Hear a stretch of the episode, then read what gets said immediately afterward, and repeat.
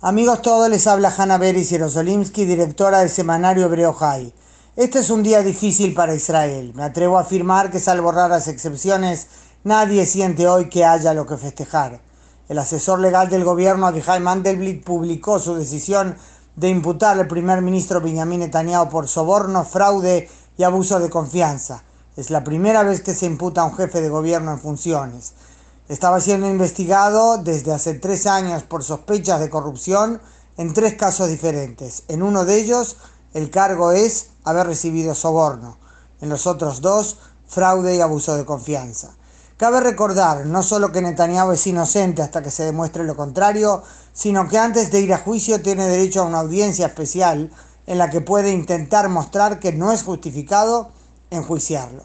Pero además es importante distinguir aquí entre lo estrictamente jurídico y lo normativo o público.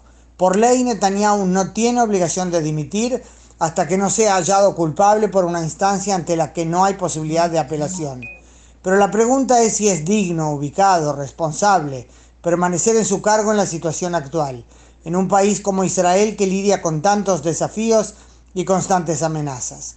Cabe recordar que años atrás, cuando había sospechas contra el entonces primer ministro Ehud Olmert, fue Netanyahu, que era en ese momento jefe de la oposición, quien más presionó a Olmert a dimitir, aunque la situación de Olmert en aquel momento no era ni de lejos tan comprometida como lo es actualmente sí la del propio Netanyahu. En aquel momento no había ni siquiera recomendación policial de mandarlo a juicio, mientras que en el caso de Netanyahu esa etapa se pasó hace mucho y hay ya decisión, como decíamos, de imputarlo.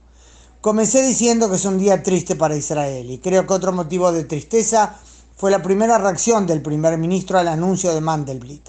Volvió de hecho a atacar las instituciones vinculadas a su investigación, dijo que él y su familia fueron víctimas de una cacería sin precedentes que tiene como objetivo derribar al gobierno de derecha. Dijo que la izquierda sabe que no puede ganar en las urnas y que por eso ha ejercido presiones para quitarlo del medio. Se dijo seguro que las acusaciones en su contra son difamaciones ridículas que se fumarán. Benny Gantz, que encabeza el partido Cajol Laván, que va primero en los últimos sondeos, dijo que no siente ninguna satisfacción aunque se trate de un oponente político, ninguna satisfacción por la situación creada. Conozco bien a Benjamin Netanyahu, hemos trabajado juntos, dijo Gantz. Lo he visto en momentos significativos y en momentos difíciles, y sé cuánto ama al Estado de Israel. Pero el Benjamin Netanyahu que conocí no arrastraría al país y al pueblo a una situación en la que tenemos un primer ministro solo parte del tiempo, dijo Gantz. Imaginemos nuestra realidad cuando el primer ministro necesita dividir su tiempo entre los tribunales y la necesidad de lidiar con los asuntos críticos a los que se enfrenta el Estado de Israel. Israel, agregó, merece algo mejor. Gantz exhortó a Netanyahu a dejar de atacar, según sus términos, al sistema judicial. Aclaró que debido a los acontecimientos para su partido no existe la opción, después de las elecciones, de formar gobierno con Netanyahu. Esta noche, dijo el jefe del partido Cajón Laván, me dirijo a ti, se dirigió por supuesto a Netanyahu, a pedirte que te despiertes, que pienses en la responsabilidad nacional y presentes tu renuncia. Si pruebas tu inocencia, puedes volver a la arena pública con la cabeza en alto. Como decíamos, un día difícil para Israel.